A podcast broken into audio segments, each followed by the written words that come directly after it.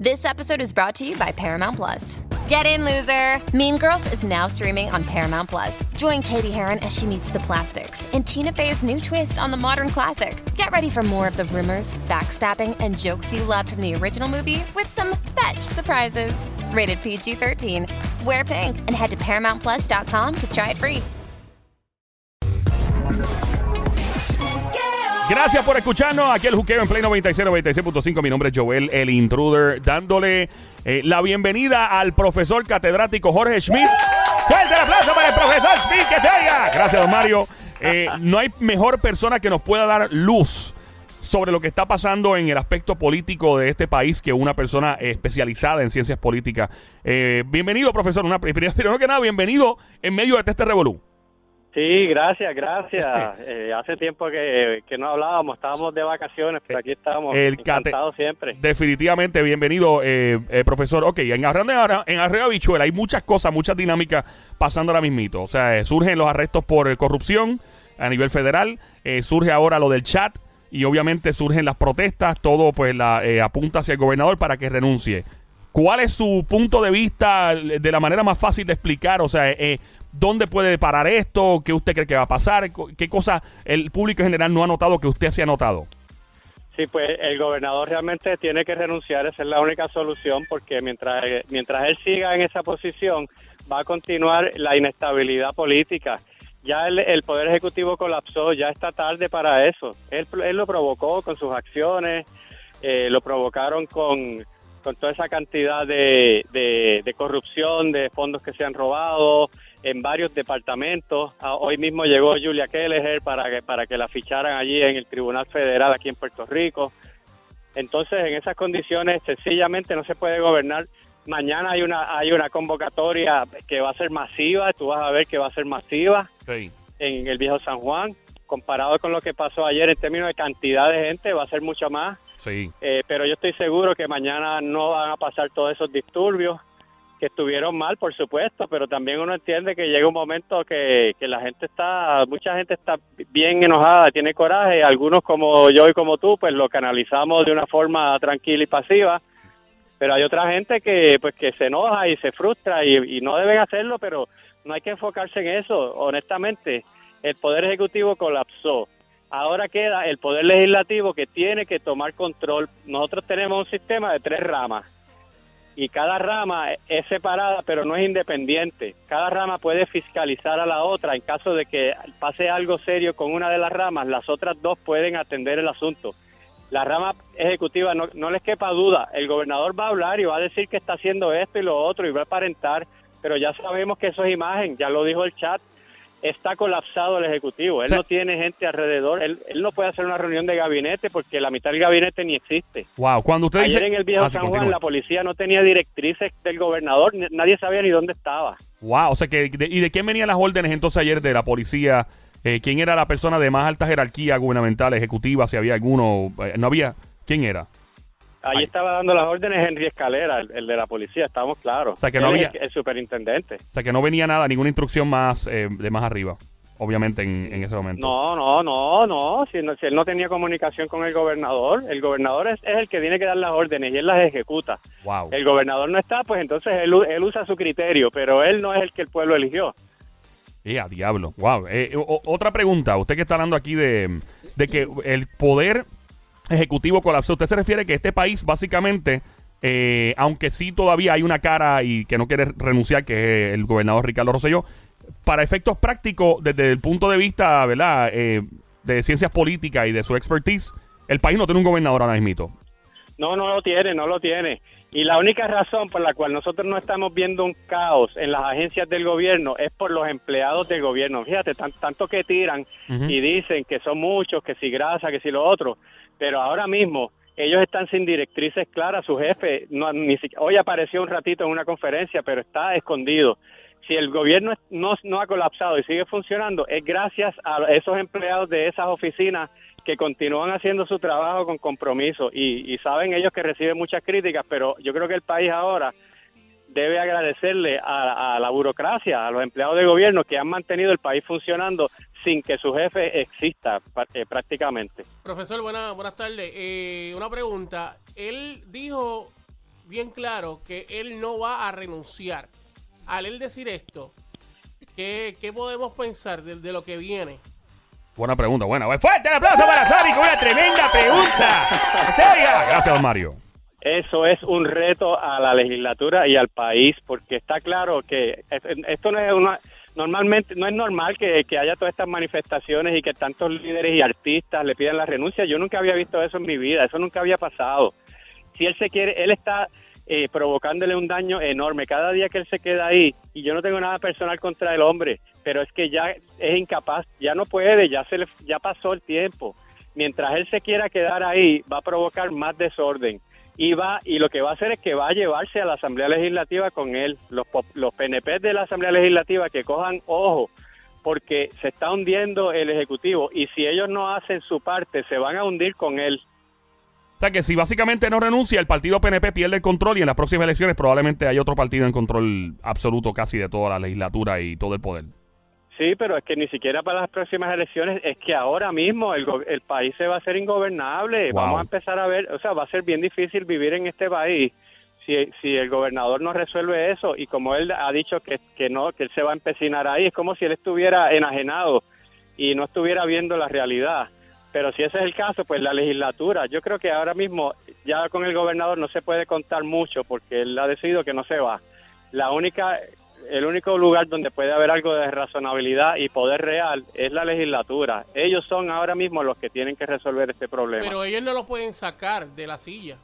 Porque no hay, no hay un porqué. O sea, Ah, no, no, no, no está Perdón, Dice la no, legislatura. No lo oigo porque la música está No, dura. la dura, él, tiene- él está escuchando la música por el. Ahora sí, ¿nos No. escucha bien? Ah, ahora. Ok, ahora. ya que nos dice Sony que ellos no los pueden sacar, a, a- o sea, los legisladores y eso no los pueden sacar a menos que encuentren un acto ilegal en contra de ellos, ¿no? Bueno, ellos pueden comenzar, sí, pero eh, eh, esa definición de delito es una definición que, que se investiga. Así que ellos eh, eh, tranquilamente hoy pueden comenzar una investigación, una resolución de, de residenciamiento, de impeachment, y eso no, eso no quiere decir que ya él está residenciado, eso quiere decir que se va a investigar Correcto. porque porque hay base para para eh, para razonablemente pensar que, que puede haber habido delitos muchos abogados serios han, han mencionado exactamente hasta cuáles son los delitos así que se, eh, claro que hay base para que la para que la cámara de representantes que es la que empieza para que empiece el proceso en ese entonces se nombra un fiscal eh, un fiscal independiente como hicieron con, con el caso de Clinton y como iban a hacer con Nixon O sea que Eso se ha seguro, hecho antes. eh, sí se puede entonces, ellos pueden sacarlo de la silla. Bueno, sí, es resi- residenciamiento, que es lo que es un impeachment en los Estados Unidos, ¿verdad? Es lo mismo, básicamente. Sí, pero paso a paso. Ahora mismo, lo que lo- el primer paso es comenzar el proceso para investigarlo y que la Cámara entonces en- empiece a estudiar todos los actos ilegales potenciales que se hayan cometido. Y entonces esa discusión se da ahí en la Cámara, pero se abre porque ya el gobernador nos dijo que, que en el chat no había que no había nada ilegal porque por, porque no y no proveyó ninguna evidencia, no nos dijo quién es, quién era el equipo legal que había de- decidido eso. Sí, correcto, nunca lo mencionó. No, Él dijo que era privado. Exacto. pues ya, ya con él no se puede contar. Él decidió que, que él quiere pasar esa página y continuar y tratar de enmendar. Y él dijo, soy resiliente. Sí, pero el pueblo de Puerto Rico no tiene que hundirse con él. Él, él, él lo hizo solito. No fue, eso no es una injusticia. Una- Entonces, la Sí. Cámara tiene que, la Cámara necesita empezar ese proceso y que empiecen a discutirse y a investigarse con seriedad si de verdad hubo delitos ahí. Ella, la Cámara tiene que hacer eso para que la gente tenga, le, le quede credibilidad en su gobierno. Ya no hay credibilidad en el Ejecutivo, pues nos queda el Legislativo. Por favor, empiecen a hacer Sí, algo. Pues si no pierde credibilidad también el legislativo, eh, eso sería un, un grave, un problema grave. Eh, by the way, estamos escuchando a esta hora este show se llama El Juqueo, estamos en Play 96, 96.5. Mi nombre es Joel el Intruder junto al profesor catedrático Jorge Schmidt de la Universidad de Mayagüez hablando de lo que inevitablemente hay que hablar y el, el lío gubernamental en este país. Eh, las protestas violentas funcionan, como la de ayer, las manifestaciones por, eh, violentas, ¿funcionan o no? No, no, no, no, no, para nada, al revés. Eso lo que hace es que le, que le resta credibilidad. Eso no, eso no es bueno. Pero quién soy yo para juzgarlo porque yo no lo hice. Yo sí estaba allí, pero temprano. Ah, ¿usted fue para Estuve un allá? rato allí temprano. Estuve ¿Ah, sí? un rato temprano. Ok. Estuve una, filmé un poquito y eso, pero pero me- no no estuve en, en aquello. Pero he estado en las de primero de mayo. Yo he estado desde estudiante, he hecho muchas de estas cosas y, y cuando pasa eso, entonces le, eh, le, le pones eh, lo que hace es que le pone la bola en el lado del otro lado, porque entonces lo, puede pasar lo que hizo el gobernador hoy en su conferencia de prensa, que fue que él quiso hablar solamente de eso. Claro, sí, y cambió la atención del pueblo. Una pregunta, porque hay países donde sí ha habido protestas violentas y ha funcionado, por ejemplo el Arab Spring en el Medio Oriente, en Egipto, en Libia, pero estamos hablando de régimen, eh, regímenes más, dictatoriales, donde los tipos son tiranos y llevan 30 años, 40 años comandando. Corríjame si estoy incorrecto, por favor haga eso con toda la humildad del, mundo. Le pregunto ignorantemente, o sea, en este tipo de situación donde hay un dictador, digamos por ejemplo Nicolás Maduro o Chávez en su tiempo o, o este Gaddafi cuando estaba en Libia, en eso sí la violencia se permite para derrocar a esos líderes, pero en esta no porque todavía hay una democracia. Bueno, eso, esa es una eh, depende con lo que tú te. Yo creo que siempre hay que comenzar. Nunca, ese no puede ser el primer recurso. Siempre, siempre hay que tratar de comenzar por la vía pacífica y la, eh, la, primavera árabe no comenzó violenta, comenzó pacífica. Lo que pasa es que rápido le metieron el ejército y empezaron a reprimir. Pero fíjate que eso algo parecido es lo que pasó anoche porque la, eh, eh, el, el, grupo que estaba allí estaba bloqueando la calle Fortaleza y la calle del Cristo. Entonces la policía le dieron instrucciones de que tenía que abrir un espacio, creo que supongo, para que pudieran pasar carros. Pero lo hizo, pero eh, ya la gente estaba allí y, y no estaban tirando nada. La policía, entonces, para mover a la gente, para que se replieguen hacia atrás, empezó a tirar gases lacrimógenos. Ah, ok. O sea que básicamente lo que usted está confirmando es que en ese, en ese momento la gente estaba corre o sea, estaban bien, estaban en su derecho de estar para donde estaban y la policía quería dispersarlos de ahí para tener tráfico. Bueno, yo lo del tráfico no lo sé. O para tener más. Dispersarlos ah. de ahí. Eso es mi, yo, me imagino que esa es la única justificación. Pero entonces, o sea, nosotros tenemos la libertad de expresión, pero es donde la policía diga que la tenemos. Eso no funciona así.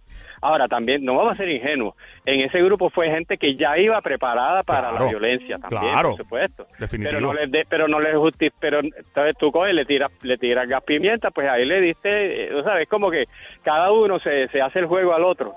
Exacto. Eh, le tiras eso y ahí le diste la justificación para que ellos te devolvieran y te cayeran a pedras, que yo lo vi, eso está horrible, este, unas, unas piedras bien grandotas que le estaban tirando a la policía, eso no está bien.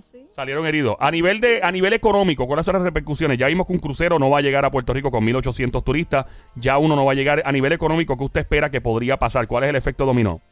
Muy malo, muy malo. no hay cosa que espante más a un inversionista que la inestabilidad política. eso es lo peor. Eso es, enseguida que hay inestabilidad política empieza a ir el capital, deja de invertirse y eso es culpa del gobernador, no es culpa de los pelús que tiraron piedras ayer. eso ha sido consecuencia de la inestabilidad, pero la inestabilidad la da nuevamente el que el Poder Ejecutivo está colapsado y por sus propios actos. Oye, eh, profesor, otra pregunta. Si venimos a comparar para, cuando pasó lo de Pedro Rosselló. El gobernador, el papá. Eh, exacto. Con lo, de, con lo de educación. Y ahora comparamos lo de Ricky con lo de educación ahora también. Eh, un más o menos, ah, porque para cuando Pedro Rosselló no pasó esto, no pasó este revolú. A este nivel no llegó. A este nivel. Acuérdate ahora con Ricky sí. Pues están las redes sociales también. Eso tiene algo que ver. Eso es incendiario, ¿no? Esto, profesor.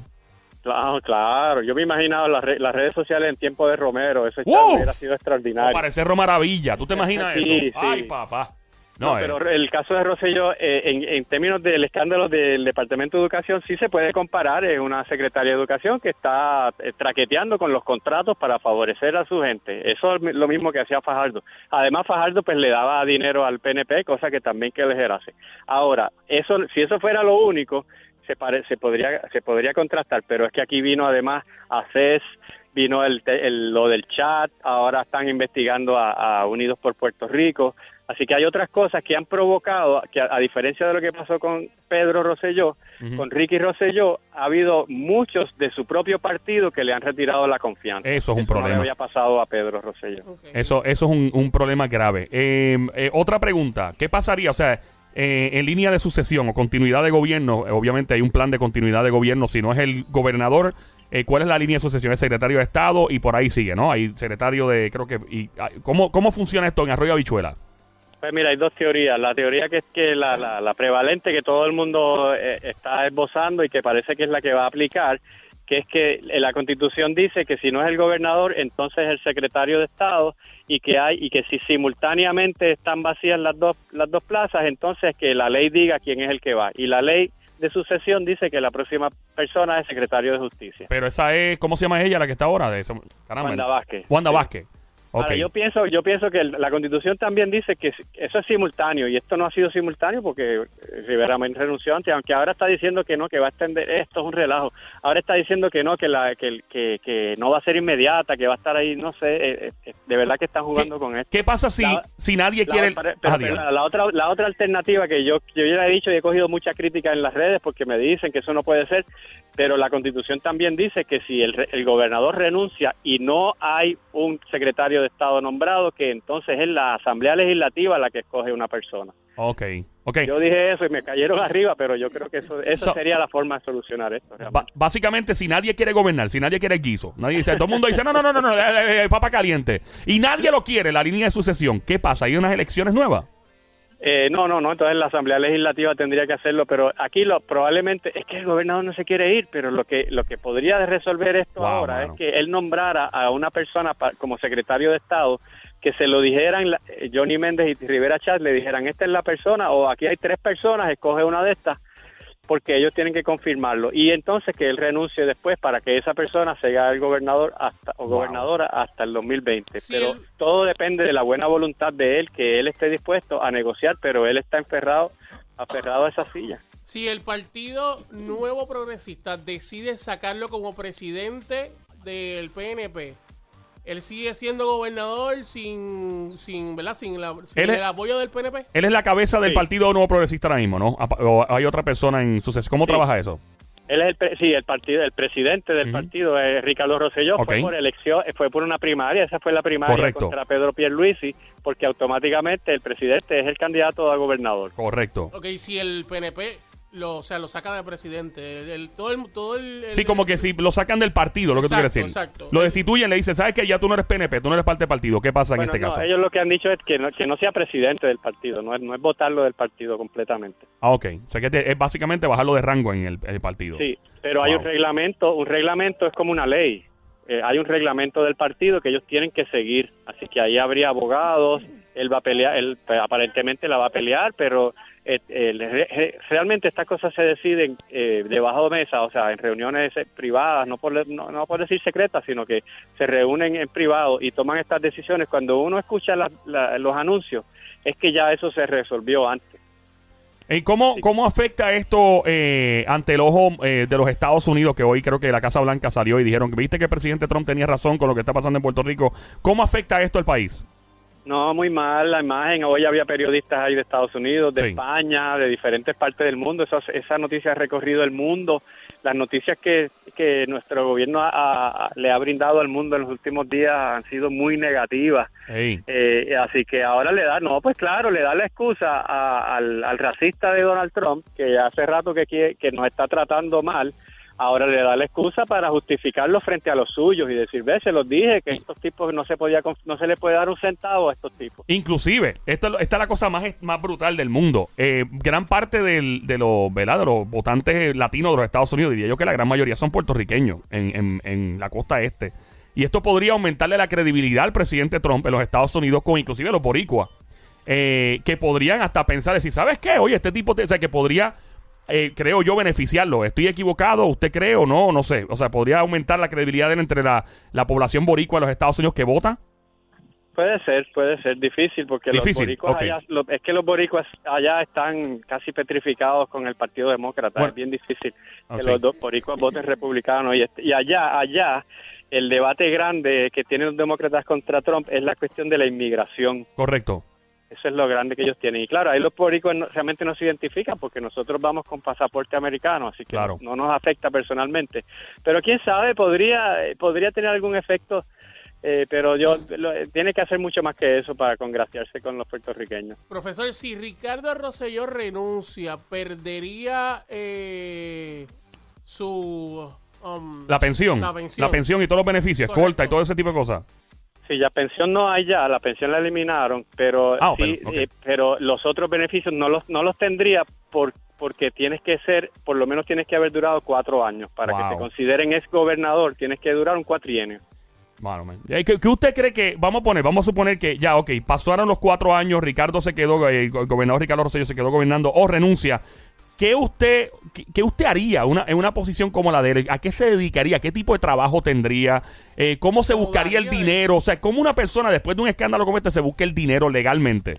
¿Qué haría? Él, es pro- él, es- él tiene una profesión como profesor investigador, él tiene una plaza en la Universidad Ana G. Méndez. Oh, wow, tal, ok. vez, tal vez sería muy difícil, tal vez sería muy difícil para él eh, quedarse en el país, pero él, yo no tengo duda que él podría conseguir trabajo como profesor en Estados Unidos. Claro que sí, las credenciales las tiene. Ok, o escribir libros, hacer seminarios, eh, y eso yo, la vida después del chat, yo le pondría.